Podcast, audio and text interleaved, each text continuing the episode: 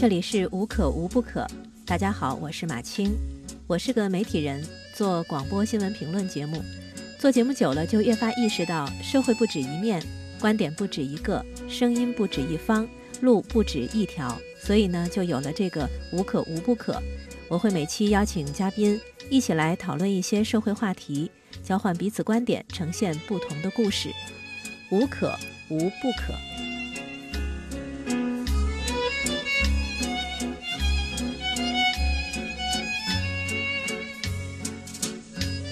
无可无不可，大家好，我是马青。那今天的特邀嘉宾呢，是我的同事，呃，音乐频率的主播张武。呃，不过今天谈的不是他的主业，是他的爱好跑步。张武来跟听众打个招呼。嗨，大家好，呃，马青姐好，我是张武，然后就觉得有点紧张又兴奋的感觉。对你还会紧张？你会就跨领域就很就很紧张。你是老主持人，是老手了。对对对对对。因为这个播客本来应该是三个人聊，就我我常驻嘉宾是我先生，是话痨老公，多好啊，多好。家庭作坊，对家庭作坊。然后他今天不跟我玩儿，是是是，他他今天是给狗狗上课去了。哦，真的是哦！他是宠物训练师，这个这个领域我觉得很神奇。对，就是一个不怎么赚钱，不怎么赚钱，不怎么赚钱的。新兴领域就号称说什么宠物经济，哎，就跟马拉松经济一样，是就是说说是一个人们在物质生活已经满足了一段时间之后，开始追求精神生活的时候，说宠物经济朝阳产业，我就没看出来。朝阳，对，如果你说呃宠物产业不挣钱，那我跟你说，那马拉松对于我们来讲是要贴钱的呀。但是但是举办赛事的人挣钱吗？哦，对对对对对，对吧？对吧？你们你们是你们是参与者，除非你是顶尖顶级的精英跑者，跑前十名有可能会拿到奖金。对，听说你其实也也在在练习撸铁啊之类的。对，我做了大概差不多五年的运动了，但是啊。就我不爱跑步，就是因为我体质始终是降不到很很很好很很标准。然后所有的教练，我带过我的教练都跟我说，你要加有氧啊，你除了力量训练，你要加有氧啊。然后有氧说，那你就跑步啊，你你一个星期你总得跑个两到三回吧，没有要求多，两三回吧。两三回多少呢？两三回他要求我半个小时。半个小时，对对对，半小时。半个小时我差不多能跑四到五公里。就快的话五公里，然后慢的话呢四点几公里。这是我一开始的时候，就是减肥的那个诉求特别强烈的时候，坚持过一段时间，嗯，然后瘦下来了，嗯，但是我就不愿意跑。为什么不愿意跑？是因为不舒服？对，不是，就是我就是特别纳闷的是，我怎么就爱不上跑步呢？你们怎么就喜欢跑步呢？我不能理解。我我请你来，我也是就想说跑步就那么好玩吗？我不理解。我是有一点虚荣心在里面，因为我有一次啊，就是跑的时候啊，夏天，嗯，就突然就下雨了，然后那条路上玄武湖就没有几个人在跑，有的在走，我就一直在跑，就看到我对面迎面有两个游客，他回过头来跟我说：“你真的很了不起。”跟我竖大拇指。那一刻我觉得，哎，好像好像有一种被人。就是承认的那那种成就感，我觉得还蛮蛮鼓舞我的。包括后来参加马拉松也是，就是有人会跟你击掌在路上，就路人群众对，看你跑步的那些人，然后给你加油，给你递饮料，我觉得哇，还蛮蛮鼓舞。我其实是一个很有虚荣心的人。那你什么时候开始跑步的？大概一五年的年底这样。一五年的年底，你那时候为什么要跑步？呃，说实话，其实是因为衣服穿不上了。是真的，就觉得 哇，我们运动都是都是身材的问题。我其实一我很早就在健身房里面有有有办这个健身卡，但是跑步机我从来没有上过。呃，我就会简单的做一些力量啊或什么的。或有的时候啊，就是游泳之类的。跑步我也是很很不喜欢，我觉得哇，这个跑半小时四十分钟是很很痛苦的事情，因为它很机械。对，但是我跟你说，你一定要脱离跑步机。到外面跑，到外面去跑，而且这个路线很重要。我知道有很多人跑步是喜欢环湖，就是那个绕玄武湖跑，环湖差不多正好十公里吧？嗯，不到九点二一公里，它分内圈和外圈，贴着外面大概九点三六，大概是这样。哦，对对 对对对，你们太你们太熟悉了，就是都刷了很多次，可能有，我觉得有一千次可能有了吧。那你现在每个月跑多少？很少，不好意思讲，基本上就停掉了。我是这样，我是以前啊，就是在呃。单独练习的时候，就是冬天跟夏天是不一样。冬天大概是在下午两点到四点之间，夏天是呃五点到七点，因为日落嘛，嗯，冬天日落会早早一点，所以说光线黑了，我我不我不喜欢夜跑，首先，那我就看不到前面，我没有安全感。如果是很亮的话，我我我会选择下午跑这样。当时住的近还好，就是你地铁直接就到金明寺站，你下来就是这样，你换衣服啊什么的，跑完走回去，它差不多两个半小时，就两个半小时。嗯，对于我来说不是那么容易能够挤出来的事情。我是只能够在下午跑，上午没有状态，夜里面我我不习惯，因为灯如果不亮的话我不习惯，所以我我说我是夹生派的跑跑者，就是特跳。对，但是如果我。决定我穿衣服已经出门了，他即便下雨下雪，我都不会不会停，我绝对不会回头。你跑了，你跑了一圈两圈，基本上你就不会停下来。宣武湖是你没有回头路的，你必须要把一圈走完，你你否则你你回头更痛苦。那你怎么就突然之间跑到户外去跑了呢？大概某一天晚上去拍樱花吧，就看到有人在跑步。我是先是从晚上开始的，然后我跟了他们一段时间，也是很不理解，觉得那是另外一个世界。回去我就想，就他们为什么要跑步？我我就觉得其实有一种不服输的心情。我说那我一定也要跟他们去跑一次试试看。那边有很多的武警的支队吧，啊，包括水上救援，他们训练，他们穿一样的衣服，就是觉得哦，跟他们跑一跑，跑不过他们，而且他们年纪比我还大，心里面觉得有点专业的吗？呃，应该是跑了很久吧。他们有一个每天的一个训练量吧，大概是要打卡。后来跟他们一起聊过，啊，对我后来就把他们甩下来了。我就觉得说哇，那还是还是很很有效果。好像真的很有效，我的体重表就一直在往下走，往下走。我当时是一百五十五，最后是一百一百四不到，就真的人变得很瘦。那我们另外一个主持人张健，嗯啊，人称健哥，是是是，我们叫健台。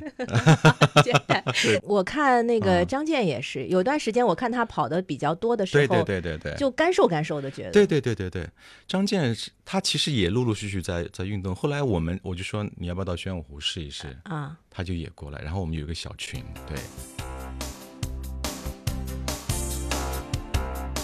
嗯，那你在跑步当中，你觉得你收获的是什么呢？前面说你不喜欢，就是从不喜欢跑步，然后突然就某一天 因为虚荣心，对对对，开始跑步了，然后又又因为成就感支撑你继续跑步，好像这个成就感还是蛮重要的。那那跑步跑步还给你带来了什么？带来了现在的所有，比如说我认识了我的老婆，现在的家庭真的是一个很奇妙的缘分，就是太太是跑友。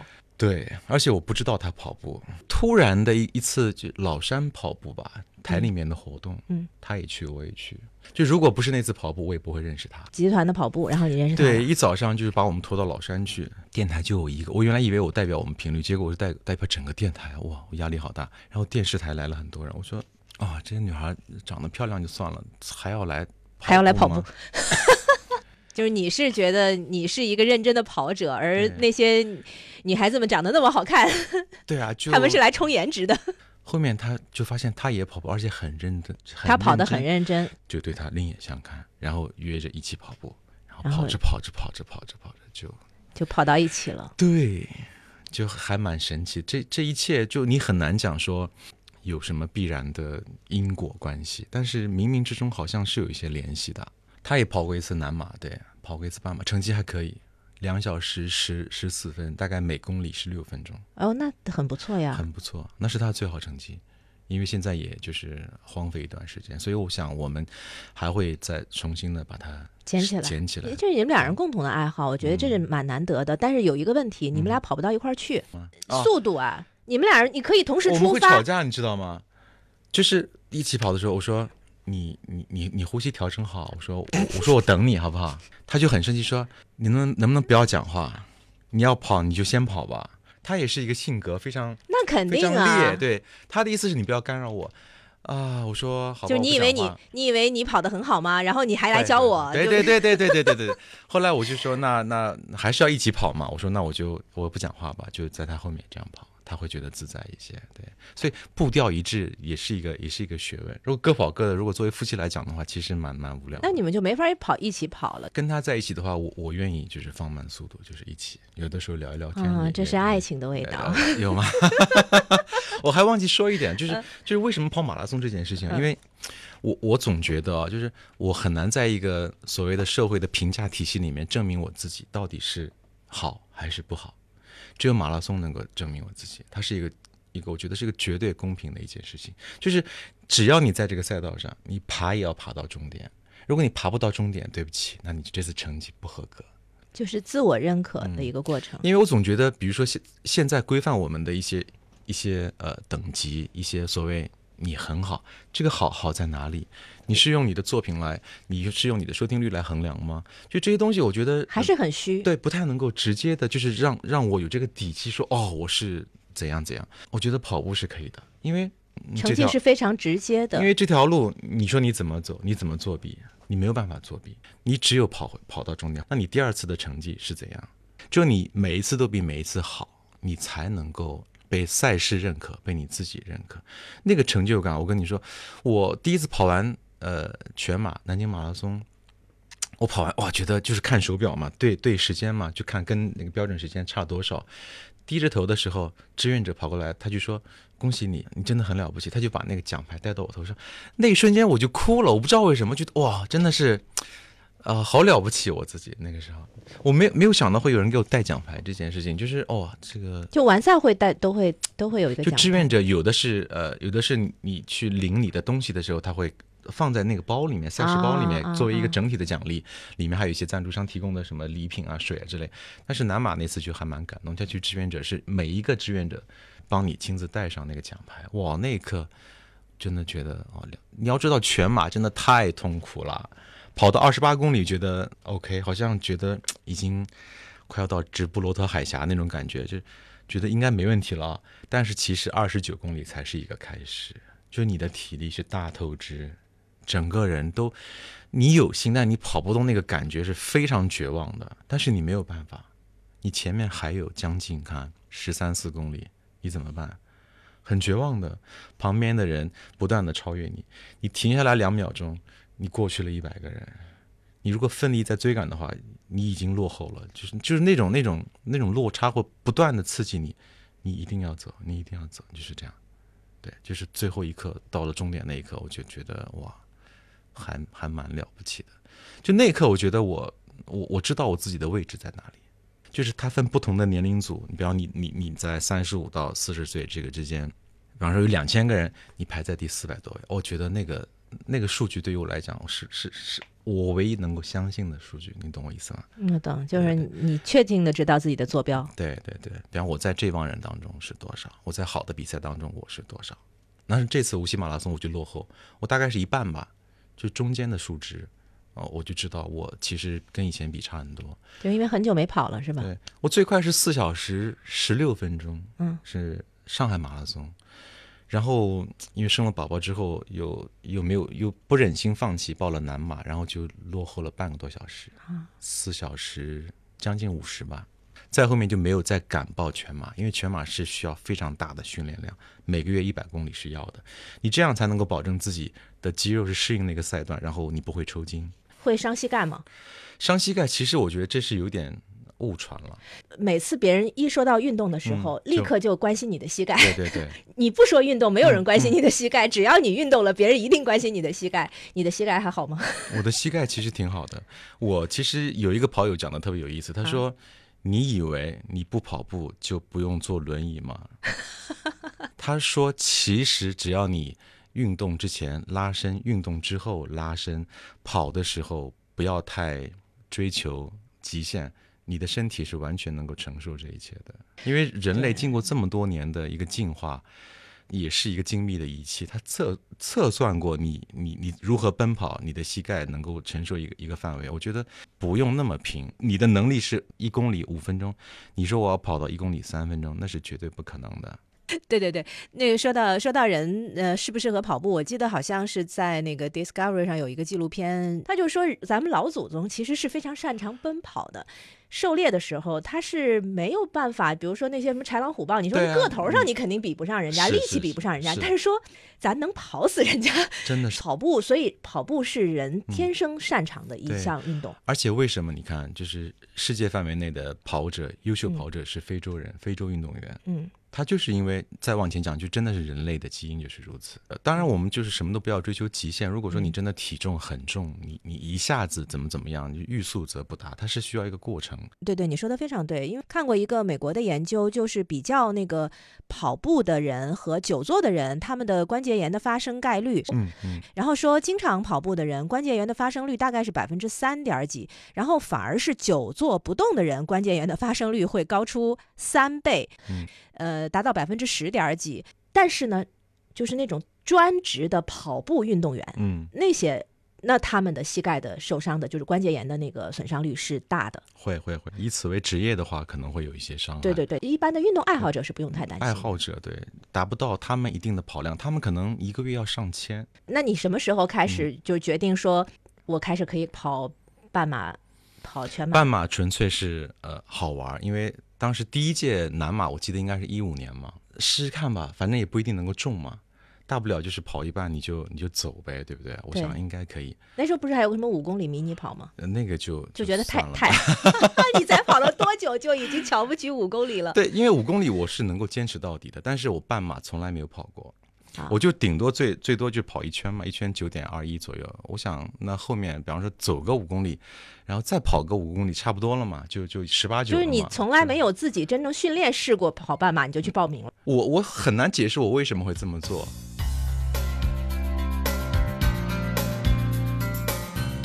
呃，我看到在白银这个事故之后，就有人出来科普，跑圈的人出来科普说，马拉松跟越野不是一回事啊，说你们你们不要把它们混合一起，因为一开始最开始报这个事情的时候，讲的不是白银越野，是讲的是马拉松出事儿了，嗯，是不是现在什么都跟叫马拉松？马拉松其实是希腊一个一个一个典故，对吧？对。那么它因为是要。报告一个战争的消息嘛？他从起点起点到终点，他就是四十二点这个一九五，是以这个为一个纪念他的一个固定的方式。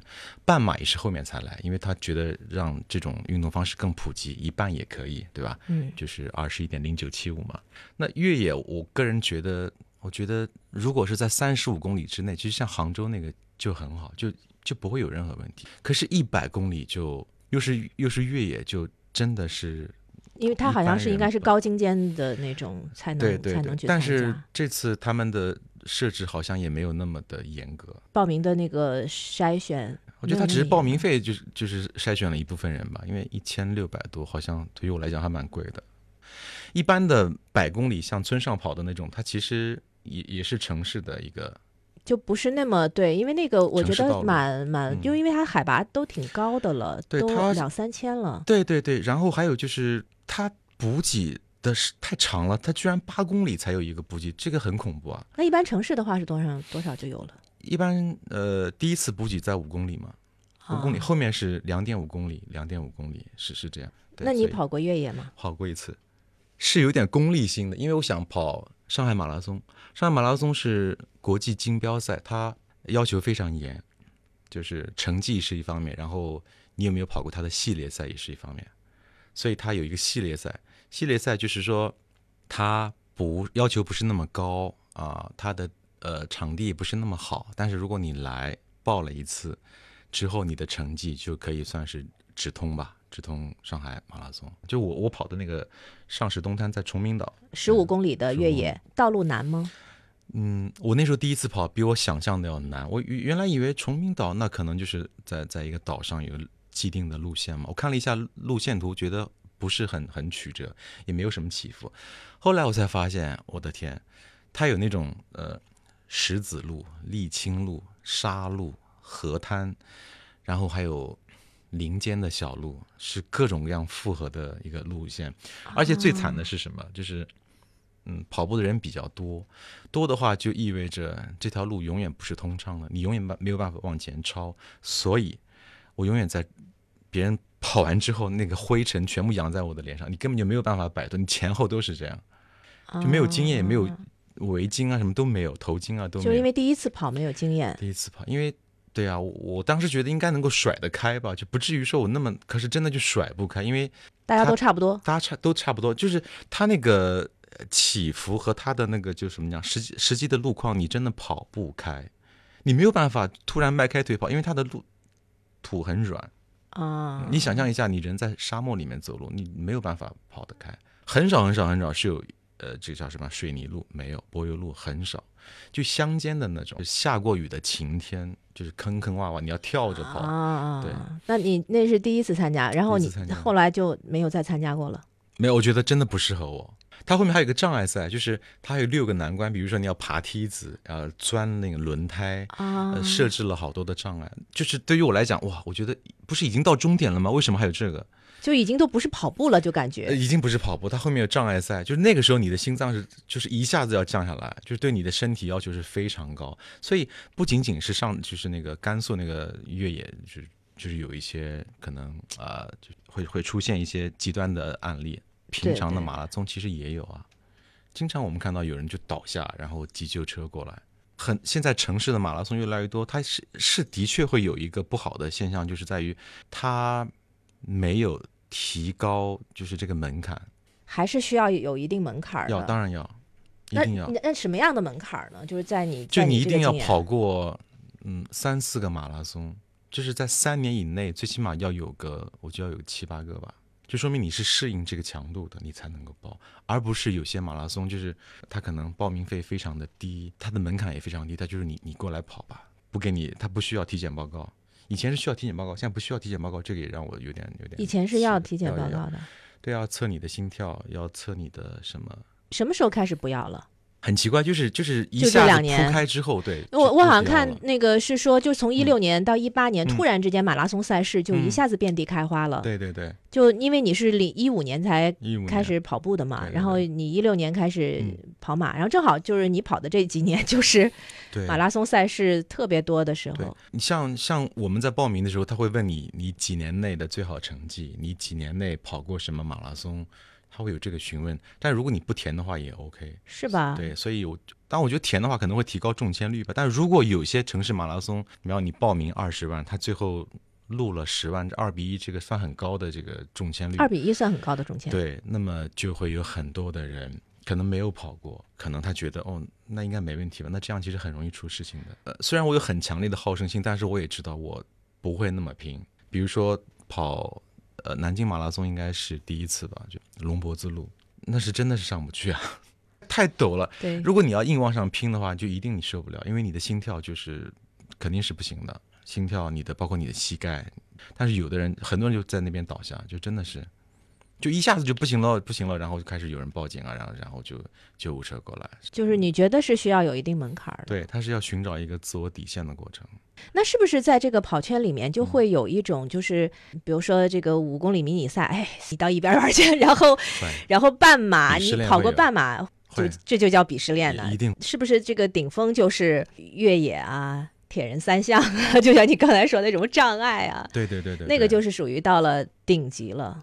就尽管尽管跑圈的人会说，越野和马拉松不是一回事，但是是不是其实跑圈自己它是有一个链条的，它是连连在一起的。会有，但它也会有交叉。有些人觉得哦，那我我都已经跑跑过了这些就是平地的城市的马拉松，我觉得想试一试越野，呃，三十五公里的越野，他们也是会会这样玩，慢慢有个进阶过程。对对，有会有个进阶过程，进阶成功。比如说张健，他如果现在开始已经玩越野，他他就会觉得，哇，跟你在一起就好无聊，应该会。张健已经开始玩越野了吗？我就打个比方说，就是鄙视链它的形成是这样的。那你当时玩就是跑了一次越野，有没有回来跟张健说，你看我已经玩过一次越野了？我会跟他说，我说张健你得是，我说你既然有这么多跑量，你一定是要跑一次全马的。啊，他没跑过全马。全马他跑了呀，有一年就南京马拉松，他就是取消了半马。只有全马。啊，对，所以他就报了一次全马，对，然后他觉得很很不容易，所以我心里面有点沾沾自喜，就是因为我全马已经完成了四次嘛，无锡马拉松、上海马拉松、南京马拉松有有几次这个全马的记录，当然，当然这也是有一点虚荣心，就是你跑了全马之后，你的中签率会更高。对，如果你只是跑半马，没有全马，就是你半马，你说我想报一次全马，那全马可能会拒绝你。我是说好的比赛可能会拒绝你。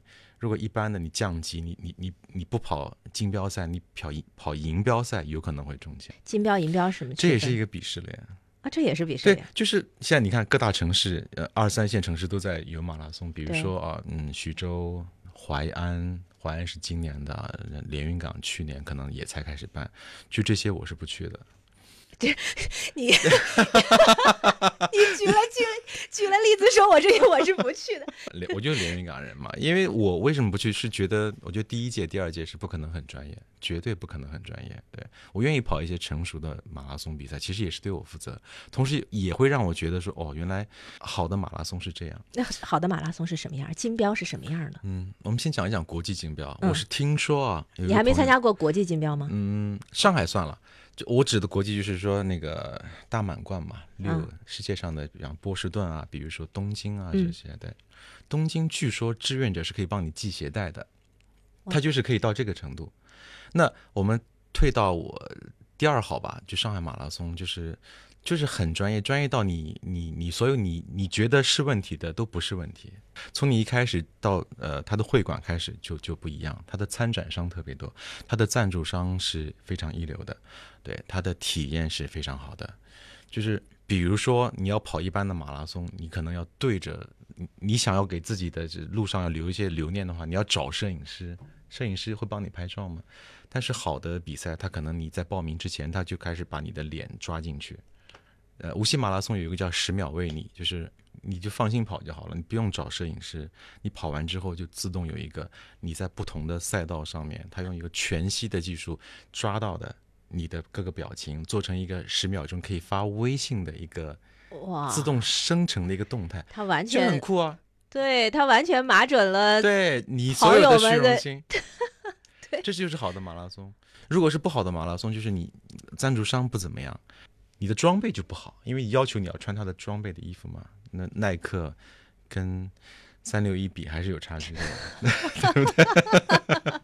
那一路上的供给也不一样，他给你提供的一些功能性的饮料也不一样，呃，你你的吃的东西也也不一样。好的补给品，补给包里面会有什么？就我刚刚讲的那些都有了，然后就是品牌上会升级吧。啊，有一次看到那个讲高淳马拉松，说补给品里面有螃蟹，然后 我当时就笑死了。我说这是说，我从口袋里头拿出来一看，哎，螃蟹，那我们在路边吃一会儿。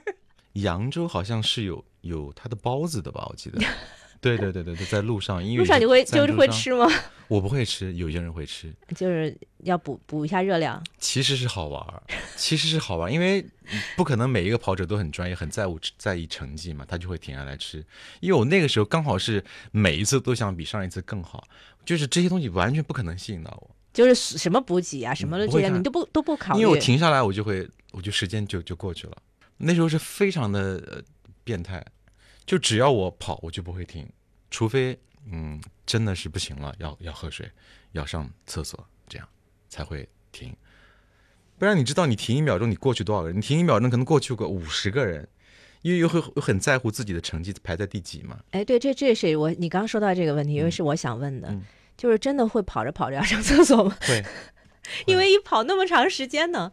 但是啊，会跑的人就不会上厕所，因为跑的时候汗已经代代谢掉了。啊但是你会有一种很强烈的尿意，可是可能，但是你真的去了也尿不出来，就是这样。应该是紧张，紧张和那种高度兴奋的竞技状态，会会有上厕所。你看一路上有，他也有移动厕所嘛，他就是为了这样。因为我知道，记得好像有一次是新闻里面讲说是北京马拉松，然后不是说有那个直接尿在墙上什么的。对对对对，有有有有有，还有会跑的人就是边跑就就边解决了。对对对对对，那百公里是这样，对啊，或者说那个全马是这样。难道难难道要记个？尿不湿吗就不啊，就直接就是对啊啊，反正也出汗。对对对对对，就你反正浑身是湿的嘛，你你也分不出来。反正也是速干裤嘛。对对对对对，是是这样，这个是没有办法的。啊，那如果真的到跑到百公里越野，反正都是一身泥一身灰的，谁会在乎呢？是这样的，他为了减少时间。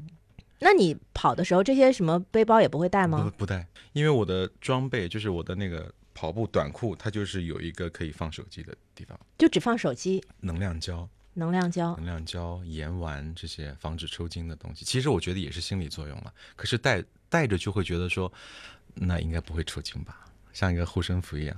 就是我一定不能让自己有任何的差错，就是就就就上路。不会跑的时候呢，就啊。我一定要往前钻钻钻。张健会钻，后来我跟他说你不要钻，钻的话你一定会牺牲更多的里程。嗯，就是一条曲线跟拉直了跑是不一样。我说你，如果你分不清前面是往左拐和右转，右转，你一定要记得跑中间线。这都是慢慢学到的技巧，不然你想同样的时间，别人跑了四十二公里，你可能跑了四十四公里，那有可能的，没有必要，就浪费了嘛。我说你不要，一定不要争强好胜。那我们再说回到鄙视链，嗯，跑圈里面的这个鄙视链，你感受到过吗？我感受到过，很强烈的感受到过。比如说，就是比如说我自己在训练的时候，在跑的时候，我想加入别人的跑团，他们是穿一样的衣服，就发现你不是他们那一团，他们就开始就加速加速，对，或者是挤你，这也很正常了，好玩吗。这个这个我觉得不能叫鄙视链吧，这个他就是只是说我我跟你不是一不是一个群体的，对。但是我感受到了一点点恶意，对，但是我能理解，人家跑得比你快是吗？对对对。那另外的就是跑友之间也会有啊，有有时候也会约约跑友一块去玩，就是人家在放慢速度在等你的时候，其实也会有一一一定的心理上的那种冲击。冲击，不好意思，下次那就算了吧，就这样。就只能是跟我同层次的，同层次，或者是我跟张健跑。当然，现在张健应该不跟我跑，因为他练的真的很勤奋。这个我听到了鄙视的味道。对对对对对，就是你等别人，其实心里面是暗爽的，知道吗？啊，没事，不着急。就这种其实是最最伤人的。然后，然后，然后张健就会说：“那个，你你你跑你的，我我那个什么，我待会儿要喝水。”就是用这样的方式就拒绝信号，对，嗯，就拒绝你鄙视我。真正想想想跑步的人，很很难会合群，就是。因为你们的速度是不可能一样的，但是你们不是有个圈子吗？你们不得有跑圈吗？跑圈对，跑圈是一个大概有五个人跑过几次，跑过几次会比较固定吗？固定过一段时间，后来比方说又多了几个新手，就会觉得嗯，好浪费时间啊，又听出鄙视的味道。对对对对，他跑两公里可以，后面哪里有水啊？哪里有水？我喝水。他喝水就要放就放慢就走路嘛，因为我们都是要要要刷圈刷成绩嘛。就看你这次的配速是多少，就有没有比上次提高。那除了这种，就是因为它慢，然后有没有可能还有其他的？比如说有没有可能参加的比赛的，你参加的是什么样的比赛？然后他参加的是什么样的比赛？然后还有就是有没有可能还有，比如说每个月的跑量要比一比，呃，然后或者还有什么装备要比一比？有没有这种？装备已经到顶级了，我觉得应该 应该没得比了。跑量有，因为朋友会刷朋友圈嘛，比方说他这个月是多少多少，那个那那怎么办？我没有达到啊，就就就是就愿赌服输啊啊！跑量如果一一旦达到了，比如上百公里，他的速度一定就跟你不一样，就是已经不是鄙视链，就是你也不好意思跟。就是人家就是碾压你了，你对对对，你没有办法，就约一次，你你你不可能再约第二次吧？这伤害太大了。人家放下来等你，其实也很痛苦，因为呼吸都跟着你来，就很也很不舒服了。那那我看你现在不跑了，然后张健还继续在跑。对对对。那很有很快，也许我后来跟他跑过一次，就真的就是我说你快点跑吧，我说我说我马上我要处理一个事情，我说你赶紧跑吧。就是你给他一个信号了。对对对对对，就真的是一旦断开了，就很难再接上了。这很很很残忍的，但是我今年跑了一个无锡的马拉松，嗯，因为好不容易中签了嘛，中签率非常的低，中签率很低的情况下，然后中签和不中签是不是也会有？会啊，哎，张健你没中啊？张健其实他最后一刻他放弃了，因为去年不是疫情嘛，就是我们交了报名费，那无锡马拉松因为停办了，就说。你们如果钱不退的话，我们可以保留第二年，你们就不用再交钱了，同时会增加中签率啊。对，那么在等的这个过程，张健说：“那我还是试试徐州马拉松吧，中签率更高，而且更更快出结果。”他结果呃徐州中了，然后无锡他就放弃了，因为在同一天你不可能一个城市两个城市同时跑，对。但是无锡的赛事的级别更高嘛，就对于你的成绩来讲是更更有效的。就是你拿到无锡的成绩去报其他的马拉松，应该就就没有问题。一般的赛事也希望成绩好的选手过来跑，他觉得不会发生意外。他觉得你经过那个演赛道的呃，就是考验，也就是说，就是像你刚才讲的，就是好的赛事，他他会提高自己的门槛，然后让参加的人更专业，嗯，准备的也更专业。对对对，因为他为什么金标？第一个呢，就是好的选手在这次马拉松的比赛里面，他成绩是最高的，或是有 PB，就是就是超越上一次的成绩，他有可能被评为金标。再一个就是，呃，风险意外值是最低的，嗯，所以他才有这个资格评竞标。所以一般的城市刚开马拉松，可能是从铜牌赛事慢慢的升级，要经过几年才能够达到竞标。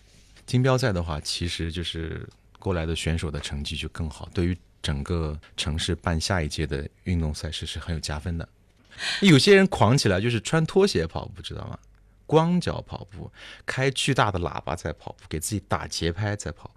就他能够这样，已经是经历过很多次。他就是他就能这么跑，也就是鄙视链，对啊，啊，就是也是鄙视链。他能穿着拖鞋跑，拖鞋跑，赤足跑，对。但是这样，他对他的脚踝其实已经不在意，他就有一点点，就是已经狂到一种类似于行为艺术了。你你认识那种特别成绩好的？认识的第一届的就在我们群里面，他跑到一个铜牌，我我我觉得非常了不起，好厉害，呃，就第三名嘛，完全是一个不显山露水的一个人，他一直是练力量力量型的，所以所以跑马拉松不是也不单纯的是说你你就刷壶就可以了，一定要力量，你的腿部肌肉、你的腰部腰腹的力量，全部是要在一个很好的级别才能够。才能够达到，对，就不是光跑步就够了的，不不是光跑步，光跑步只能够让你线条更好看，但是你的大的肌肉群的支撑的力量，一定是没有那种就是加在一起复合训练的来的更更完美。你你看到过就是反正就最后就退赛，有啊，有关门的，有坐那个收容车的，有啊，但是我觉得那也很了不起，所以我我我我的一个很好的朋友是我们在越野赛认识的朋友，嗯，我后来加了微信，她是一个女生。她是一个老师，他每天在晨课之前，他五点半一定要跑一个半马，就这么大的训练量，在那天上海马拉松，他就跑崩掉了。为什么呢？那天温度特别低，然后又下雨，其实体感非常不舒服。这就是这次那个就有点像那种就是会失温是吧？对，但只是下雨啊，雨呢中等吧，可是很冷，冷到什么程度？就是你走下走一定是冷，你跑更冷，就那种感觉。但那你没办法停啊，你又不忍心放弃啊。然后他就放弃了，因为我跑完了，我就问他，我你怎么样？他说他哭着说，说我非常不舒服，我说我退赛了。哎呀，我说没关系的，我说我说身体是第一位的，对，嗯，就只要你一定要就是知道自己的底线在哪里，千万不能够强撑。对，虽然是放弃太难选择了，真的那么难吗？就是如果对于我来讲，放弃是哪一种？比如说我还有半个小时的时间，可是我还有十公里，啊啊啊，就是你你是不可能跑到了，那就那就只有放弃。不过我没有放弃过，你没有放弃过，放弃过。你有过受伤啊，或者是不舒服的时候吗？我有过抽筋，非常厉害，就是我已经没有办法跑了。就三十五公里，按理说还有六公里嘛，就走不动啊，就真的很痛苦。就你又不好意思，为什么呢？因为年纪比你大的都在你前面跑，你怎么弄？那怎么？你没有地方扶啊。然后你可能前面呃一公里多才是一个就是休息点，旁边是光秃秃的，就只是那种那种路嘛。然后警戒线拉起来，你怎么办？又是下着雨，你没办法躲雨啊，那就只好捶腿，疯狂的捶腿，稍微好一点了，然后再走走跑跑，走走跑跑，就是就是这种样子。就是时间应该还有一个一两个小时，就还能够赶得上，然后就就坚持到底。其实是已经很很很痛苦了，但是不愿意放弃，因为准备了那么长时间，车票也花了，酒店又又那么贵，总觉得要有一个交代吧。就也能理解啊，就是去参加这个比赛以后，我们我们现在就有的时候是用上帝视角，就是你任何发生了事情以后，都会觉得啊，你你放弃吗？你为了为了为了生命最重要，太难了。所以这次就是甘肃这个事件，我觉得是因为它补给不太科学，志愿者太少了，他的每一个公里拉的太长了，他也太相信这些所谓的精英跑者，也太低估了天气的多变性。准备不足，加上选手可能也太过自信，因为他们可能觉得这已经是第四届，搞不好他们前面跑过，他觉得路线可能熟悉了，然后他觉得天气顶多也也不能坏到哪里去，特别是参赛当天其实是算是风和日丽了。所以我觉得很很可惜，很遗憾。对，就对你会有触动吧？这个是会有对我会有触动。越野我可能是不碰吧，因为越野真的需要太长的时间去训练，然后装备又完全不一样，你知道吗？也是另外一个。是不是那个是更更更户外的那种？对，它是户外旷野，每一个越野的都不一样。也许是一座山，也许是一个沙漠、平原、丘陵、沼泽都有可能。因为越野的概念就就太宽泛了。它会随时会有一些很很极端的危险会出现，然后就是四下无人。像你连夜跑都不愿意的。对我，因为一百公里你要知道它是二十个小时是跨越白天黑夜的，那个太痛苦了，我我觉得不适合。就是对自己的认识也还是要清醒一些的。对我，我我顶多是全马吧，但是以后也只跑半马了。我我是觉因为这个跑量，以后以后就觉得自己要全马对身体伤害还是还是还是有的。就是我没有办法说跑完我第二天跟没事一样，就腿还是会酸的，因为你你的身体急速的抖动啊。你跑完全马大概是要有三万步吧，你脚不停的在动啊，那个过程休是是需要一段时间来休息和调整。半马就还好，我觉得半马是对身体是完全是是是能够接受的，全马是也是虚荣心，就是为了哦。嗯，我跑过四次全马，就有这个资格来做马青的节目，我是我是这么觉得，对不对？现在的整个的这个就是现在不是一下都全都暂停了，就各种延期了嘛。今年你还就可能就没有机会再参加了嘛？今年除了无锡以外，你还报其他的了吗？啊，有啊，周边的我都报，像这杭州啊、上海啊，那他们都延期了吧？应该都受影响吧？我还是会报，然后只报半马。就是报是完成我一个心愿，我报了，但我只报还是只报好的。哎，我觉得听你讲这些跑马拉松的，就感觉好像跑步是会有一些乐趣。我我我我只能够说你跑了才知道。你要说有多有乐趣，好像也没有。就是我我就是想跑到终点那一刻，按表的那一刻，是我觉得最有成就感的一件事情。就是我已经完成它了。成绩如果不好，你也不在乎吗？我不在乎，现在是不在，以前是在乎的。这也是一个很奇怪的调整啊！那马拉松不是还有各种穿着奇装异服的人出现？那些是纯粹是为了拍短视频了。那应该也算是一种乐趣。算是我，我后来也理解他们，就就好玩嘛。就马拉松，我觉得它可以让整个一个城市活动起来。我就觉得说。就现在都讲说马拉松赛事好像就那么多那么多，是不是应该要去反省？因为特别是出了事情以后嘛，然后就说要反省这个这个是不是适合所有的人？呃，他是不是真的就是全民健身和马拉松是不是之间其实是有冲突的？因为马拉松是非常长的这个距离啊，就有这样的这样的各种这样的说法。那你觉得它对于全民健身来说，它是算是一种？好的一种运动，我我觉得是是肯定它的，因为它第一个马拉松开始前那么一周的时间，我觉得整个城市的焦点吧，整个城市的高光时刻吧，我是这么觉得，就是或者说对于它是一个很好的一个城市宣传的窗口啊，因为一般马拉松是在星期天嘛，它就方便星期五你可以就过去嘛，有一个交通的时间，你星期六一定是在那个城市嘛，星期天开始跑，那么星期六这个时间你就是肯定是深入这个城市的文化去做一些了解。我觉得这是一个最好的宣传方式啊！那个赛道的就好不好看也很重要嘛。当然重要，很很很很重要。就像为什么扬州的马拉松是在春天，烟烟花三月下扬州，它是根据这个点过来。扬州马拉松是世界级的半马，可以跟它相抗衡的是印度的德里。对，这是亚洲最好的两个半马专业的马拉松，已经很多年了。呃，再一个就是呃，杭州的全马也是很有名，也是三十多年了。江南的美就美在春，他们都是春天啊。南京是在冬天举，呃，南京是在冬天举行，对，冬天的秋色也很好看。就为什么大家愿意跑马拉松？还有就是，它真的是很比较。你说我们这种凡人怎么可能会经过中华门？它是不开的。如果你不是马拉松，你是没有机会穿越中华门，这件事情是不可能的。对，它可以让你快速的了解一个城市最美的地方，就是真的是像一个呃主人用最热情的一面去去接待你，是这样。像我们跑无锡，穿过梨园，呃，十里芳堤。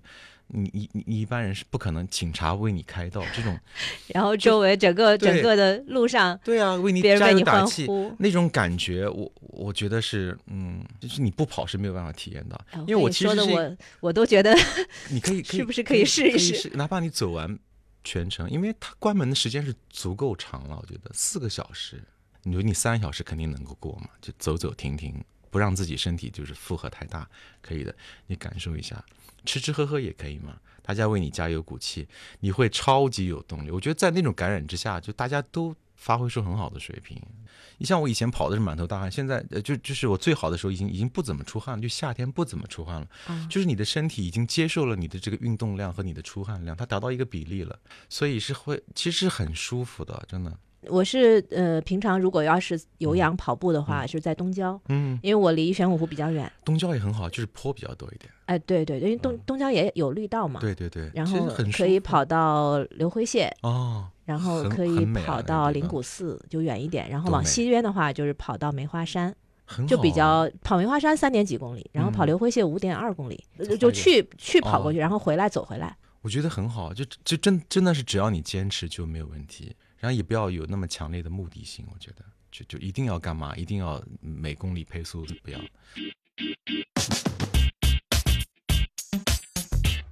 那你跑步的时候听音乐吗？因为我觉得跑步挺无聊的嘛。我是不喜欢戴耳机听，呃，就听音乐，我不喜欢。也不会带带水壶，你知道吗？就真的不带耳机，不带水壶，对，就是极其无聊，就就是那种。村上春树就记得，我记得好像是讲他讲他不是写过一本书叫什么？关于跑步时候。哎，谈跑步到底在谈什么嘛？我记得他讲的那个好像是说，就别人问他说你跑步的时候想什么，他说没想什么，放空。是真的。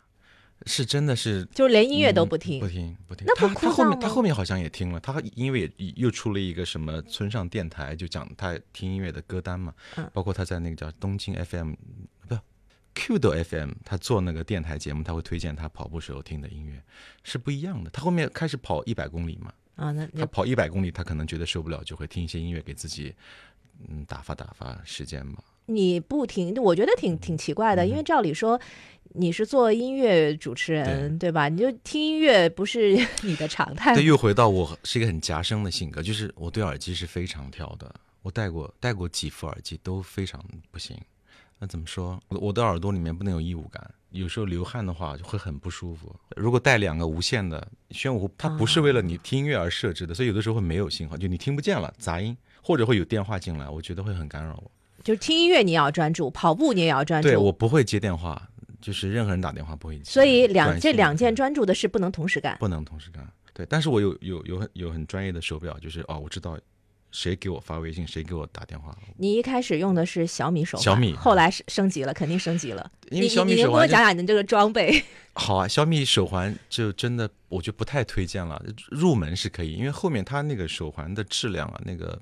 不是特别好的硅胶，很容易断裂。我为那个手表的带子大概换过四根左右，后来就彻底就放弃了。它的精准度我觉得也有待提高，而且如果一旦信号不好，连接不上，就你跑了两公里是没有数据的。你一圈它可能只记录你七公里，不准确，那就很很干扰了。嗯，对。当然也可能跟玄武湖的信号有关，或者说跟你的通信公司有关。嗯，对，也许移动跟呃联通又是另外一种说法，不一定。对，装备我我我我可能什么都是买最好的，因为这样我就觉得我跑不好就不能怪任何人了。我最开始就是想的，对，就我一定要买最好的，就跑步系列好。那跑步鞋子首先是鞋子吧，鞋子、袜子、袜子袜子也很重要。呃，压缩衣很重要，都非常的专业。那你鞋子买了多少双了？买了有五六双吧，不算多啊。五六双不算多，我以为得五六十双。因为都是买最好的，所以它贵啊。一一双鞋多少钱？一一一一千八。一千八。一千八差不多，便宜的有有九百多，一千四这样。讲究牌子吗？萨洛蒙，对，一定是萨洛蒙。其他的那些牌子都不适合我。比如我喜欢脚窄一点的，窄一点的，然后底子。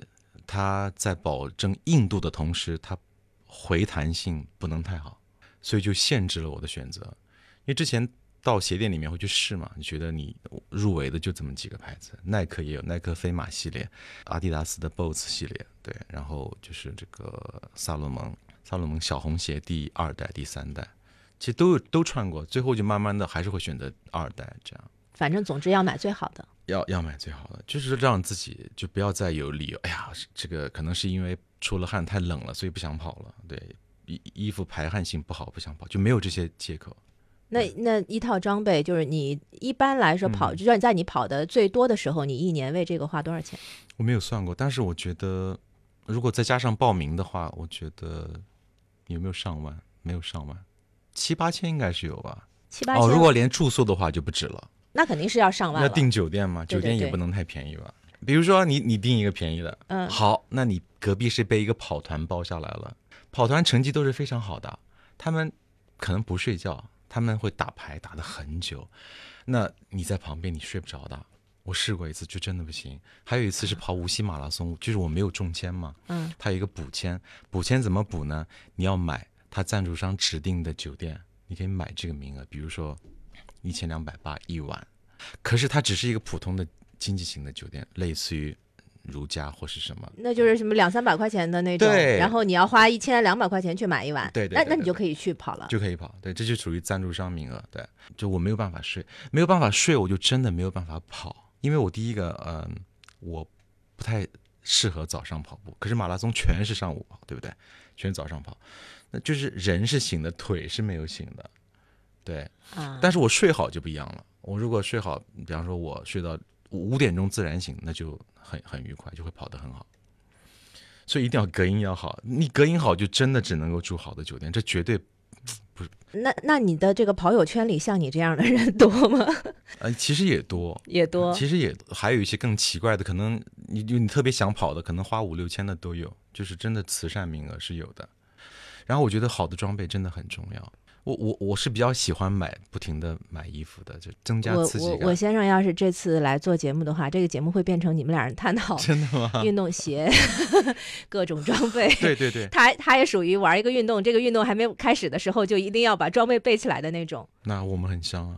嗯，然后所以坚决不能让他这样干。你是处在对对对对对对对经济大权的成本上，他会说啊，我要买我要买什么样的鞋？你给他买，我不我跟你说趣不多了。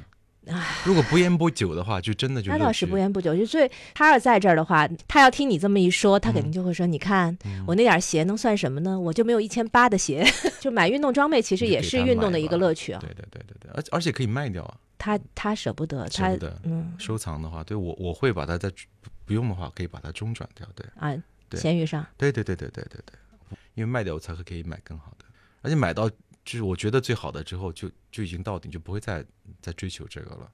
因为有最好，你怎么可能会再降级？不，不可能。我试过太多鞋子了，然后哦，你要这么讲的话，我可能真的有十几双有了，但我也不停的卖掉了。就是啊，就是你反正要不停的试，找到自己最合适的那一双就。是去去，比方说去各地旅行就会买。我在台湾买，只有在台湾才有的那个鬼冢虎系列，叫虎走系列，嗯，也是也是很好的跑鞋，但是真的不适合我。促销员讲的很好，我试了一下，好像也真的很好，可是真的就不适合我，太硬了，然后底太太太浅，那适合就三公里吧，呃，一公里三分钟的人才能够那个，我就不适合，你就就。卖掉它，对你先生就是不卖就收藏，这个可能会让你有点 所以我们家鞋柜特别大，然后有三分之二是他的喜欢。然后我我当时想啊，刚一听你说你不跑，你跑的时候不不戴耳机，我也觉得啊、太好了太好了，因为他一戴耳他就会要买耳机，然后这这也是他的一个乐趣。我跟你说，我可能就是我觉得眼睛看跟听这种大自然的东西我，我觉得更有乐趣。好，啊我我会告他告诉他，让他运动的时候不要戴耳机，就看看看看个人，看个人，看个人。然后他会他会反过来说，那我要买一千八的鞋。那好像鞋更更好一些，耳机太贵了，耳机太贵了，耳机没有没有上限了，我觉得。我觉得我已经能感觉到这个零点儿，要不就下次去试试看。我觉得你就是哪怕你走完，就是跑和走完一圈，都对你意义都不一样。你你就你第二次一定会比第一次会进步很多，我是这么觉得。就不为什么跑，反倒会觉得会跑的没有那么负担。艺术的好玩就在于偶然性，我觉得跑步也是一样，就一定要就你一个偶然的一个一个开关开上了，然后合不上那种感觉，才就回不去了，才才有意义。就是把自己推到一个下不来的境界。不过后来就是因为结婚带宝宝，然后就就停了一段时间。但是我觉得我还是会回到那个状态，我还是会回到一百四十斤的那个状态，因为那个状态的样子我记得，人会比较精神。就是感觉到过自己最好的样子，是会嗯嗯很乐意让继续以它为一个目标。我现在是一个演员，就是为了一个角色增重三十斤，但是我一定会再回到原来的样子。对对对对对，没有办法，就是有有些事情是你你是没有办法同时兼顾的。我我愿意为家庭牺牲一切，但是如果说哎已经到了一个一个稳定的时间，我我可以再跑，因为我很还是很喜欢跑步，就是就是那个下午的日落会让我很感动，就我我喜欢那个样子，我我都会记得，比方说冬天是五点二十七分日落，夏天大概是七点多七点十六分左右，我会会记住这个时间段，我会记住这一路上跟我反方向会遇到谁，然后什么花在开。然后旁边有谁？那个哪个季节在有有那个水上运动嘛？比如这会儿在练那个龙舟，哪个单位在？我觉得这这些都已经成为我记忆的一部分，然后在不经意的跟他们重逢，这个感觉我觉得很爽。就就在某种意义上，其实我不是一个人，就是对面那么多熟悉的面孔，他们还在坚持。我觉得这个哇，好像时光倒流一样，这个感觉特别好。我其实就是就是想知道，嗯，一个爱好跑步的人，嗯，究竟在跑步里获得了什么？那我觉得你给我描绘了很多，呃，我能感觉到你喜欢跑步，喜欢的其实也许就不光是跑步，嗯哼，是喜欢跑步时候的自己，有。喜欢跑步时候的风景，喜欢跑步的时候遇到的人，对，喜欢跑步所经历的那些岁月，对对对，隔了一段时间再到玄武湖，你会觉得哇。原来包括那个草木散发的味道，你觉得哦，那是几年前的自己，第几次的样子，那个那个感觉是是很很很很珍贵的。我觉得。会会让我忘记你现在现在所遇到的一些一些一些困难压力。所以我不戴耳机也是因为我我我不不需要被那些节奏带走，就是我自己什么都不想。那个感觉其实难得放空那两个小时，我觉得那是我一天之中最宝贵的时刻。好，下次我试试。试试看，好，再见，再见，拜拜。